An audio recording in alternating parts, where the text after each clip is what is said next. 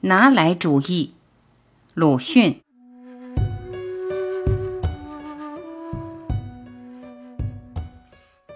中国一向是所谓闭关主义，自己不去，别人也不许来。自从给枪炮打破了大门之后，又碰了一串钉子，到现在成了什么都是送去主义了。别的且不说吧，但是学艺上的东西。进来就先送一批古董到巴黎去展览，但终不知后事如何。还有几位大师们捧着几张古画和新画，在欧洲各国一路的挂过去，叫做发扬国光。听说不远还要送梅兰芳博士到苏联去，以催进象征主义。此后是顺便到欧洲传道。我在这里不想讨论梅博士演绎和象征主义的关系。总之，活人替代了古董，我敢说也可以算得显出一点进步了。但我们没有人根据了礼尚往来的一节说道：“拿来。”当然，能够只是送出去也不算坏事情。一者见得丰富，二者见得大度。尼采就自诩过他是太阳。光热无穷，只是给予，不想取得。然而，尼采究竟不是太阳，他发了疯。中国也不是。虽然有人说崛起地下的煤来就足够全世界几百年之用，但是几百年之后呢？几百年之后，我们当然是化为魂灵，或上天堂，或落了地狱。但我们的子孙是在的，所以还应该给他们留下一点礼品。要不然，则当佳节大典之际，他们拿不出东西来，只好磕头贺喜，讨一点残羹冷炙做奖赏。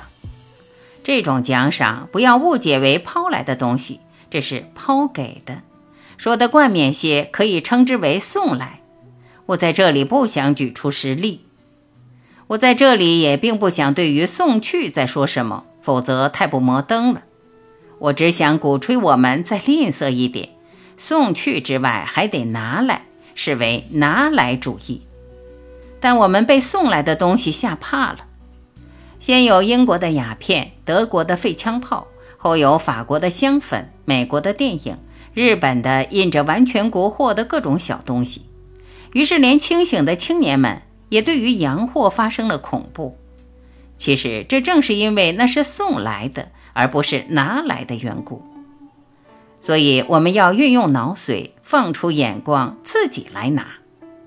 譬如吧，我们之中的一个穷青年，因为祖上的因功，姑且让我这么说说吧，得了一所大宅子。且不问他是骗来的、抢来的，或合法继承的，或是做了女婿换来的，那么怎么办呢？我想，首先是不管三七二十一，拿来。但是如果反对这宅子的旧主人怕给他的东西染污了，徘徊不敢走进门，是缠头；勃然大怒，放一把火烧光，算是保存自己的清白，则是混蛋。不过因为原是羡慕这宅子的旧主人的，而这回接受一切，欣欣然地瘪进卧室，大吸剩下的鸦片，那当然更是废物。拿来主义者是全不这样的。他占有、挑选，看见鱼翅，并不就抛在路上，以显其平民化。只要有养料，也和朋友们像萝卜白菜一样的吃掉，只不用它来验大宾。看见鸦片，也不当众摔在茅厕里，以见其彻底革命，只送到药房里去，以供治病之用，却不弄出售存膏、售完即止的玄虚。只有烟枪和烟灯。虽然形式和印度、波斯、阿拉伯的烟具都不同，却可以算是一种国粹。当时背着周游世界，一定会有人看。但我想，除了送一点进博物馆之外，其余的是大可以毁掉的了。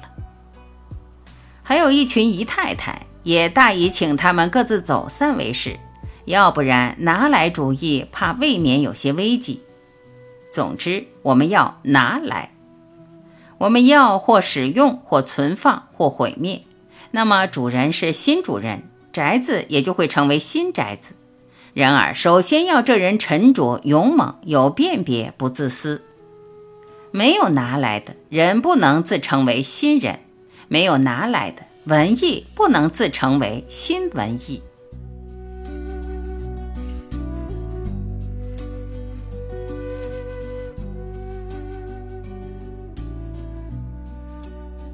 感谢聆听，我是婉琪，今天我们就到这里，明天再会。